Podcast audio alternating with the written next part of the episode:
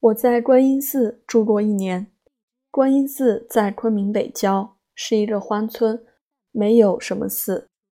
从前也许有过。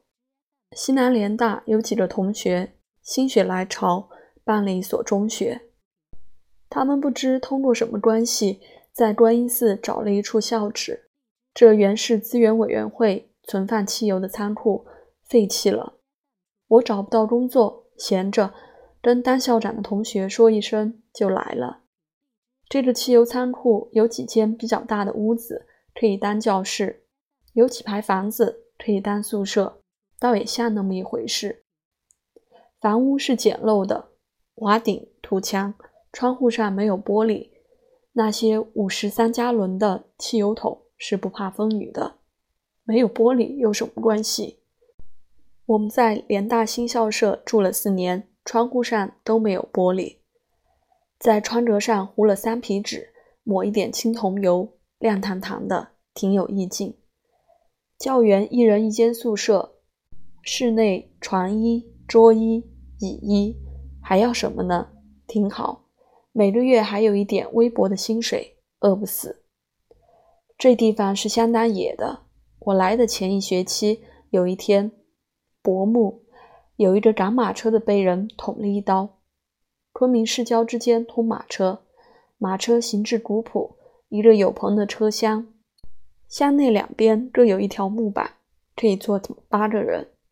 马车和身上的钱都被抢去了。他手里攥着一截凸出来的肠子，一边走一边还问人：“我这是什么？我这是什么？”因此，这个中学里有几个校警，还有几支老旧的七九步枪。学校在一条不宽的公路边上，大门朝北，附近没有店铺，也不见有人家。西北围墙外是一个孤儿院，有二三十个孩子，都挺瘦。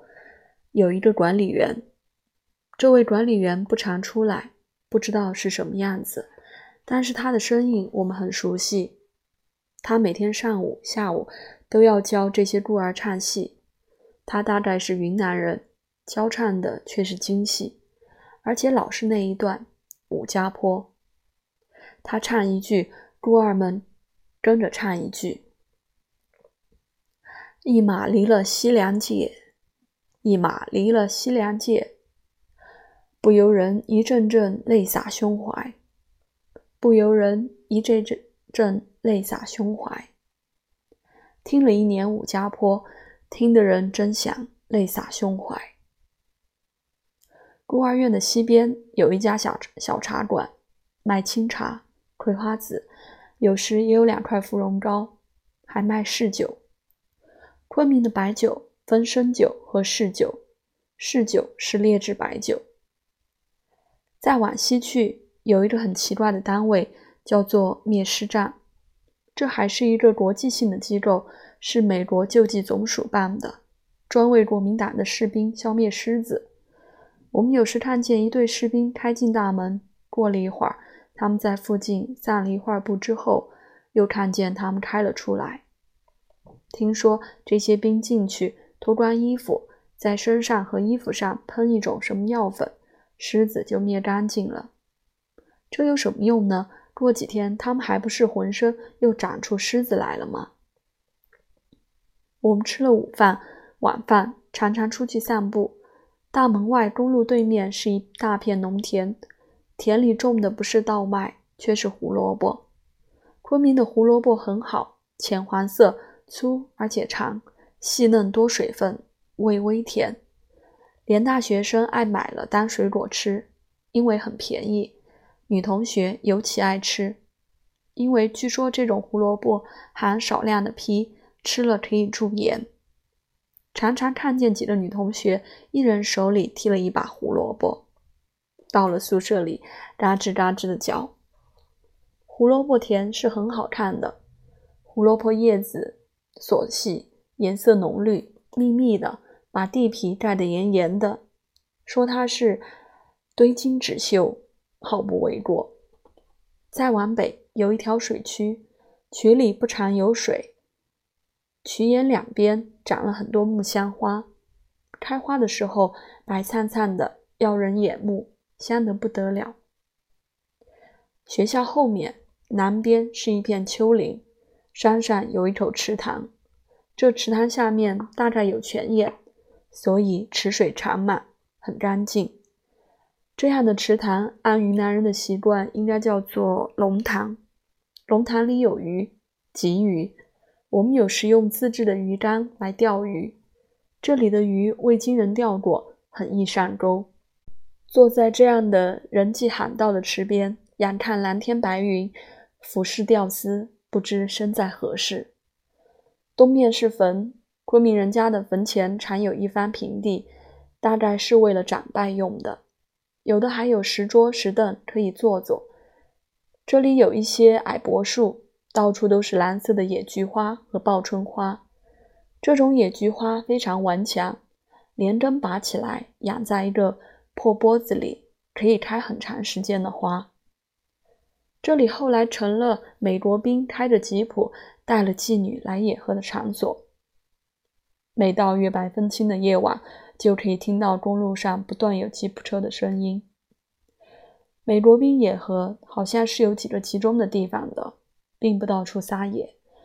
他们不知怎么看中了这个地方，他们扔下了好多保险套，白花花的，到处都是。后来我们就不大来了，这个玩意儿总是不那么雅观。我们的生活很清简，教书、看书。打桥牌，聊大天，吃野菜，吃灰菜、野蜜菜，还吃一种叫做豆壳虫的甲虫。我在小说《老鲁》里写的都是真事。哦，我们还演过话剧《雷雨》，师生合演，演周平的叫王慧。这位老兄一到了台上，简直是晕头转向。他站错了地位。导演着急，在布景后面叫他：“王慧，你过来。”他以为是题词，就在台上大声嚷嚷：“你过来！”弄得同台的演员莫名其妙。他忘了词，无缘无故在台上大喊：“鲁贵！”我演鲁贵，心说：“坏了，曹禺的剧本里没有这一段呀。”没法子，只好上去，没话找话。大少爷，您明儿到矿上去，给您预备点儿什么早点，煮几个鸡蛋吧。他总算明白过来了。好，随便煮鸡蛋去吧。生活清贫，大家倒没有什么灾病。王慧得了一次破伤风，打篮球碰破了皮，感染了。有一个姓董的同学和另一个同学搭一辆空卡车进城。那个同学坐在驾驶舱里，他靠在卡车后面的挡板上，挡板的铁栓松开了，他摔了下去。等找到他的时候，坏了，他不会说中国话了，只会说英语，而且只有两句：“I am cold, I am hungry。”翻来覆去说个不停。这二位都治好了。我们那时都年轻，很皮实，不太容易被疾病打倒。炮战响了，日本投降那天，昆明到处放炮仗，昆明人就把抗战胜利叫做“炮战响了”，这成了昆明人计算时间的标记。如那会儿炮战还没响，这是炮战响了之后一个月的事情。大后方的人纷纷忙着复原，我们的同学也有的联系汽车，计划着青春作伴，好还乡。有些因为种种原因一时回不去，不免有点凄凄惶惶。有人抄了一首唐诗贴在墙上：“故园东望路漫漫，双袖龙钟泪不干。马上相逢无纸笔，凭君传语报平安。”诗很对劲，但是心情其实并不那样酸楚。昆明的天气这样好，有什么理由？急于离开呢？这座中学后来迁到转塘到大观楼之间的白马庙。我在白马庙又接着教了一年，到一九四六年八月才走。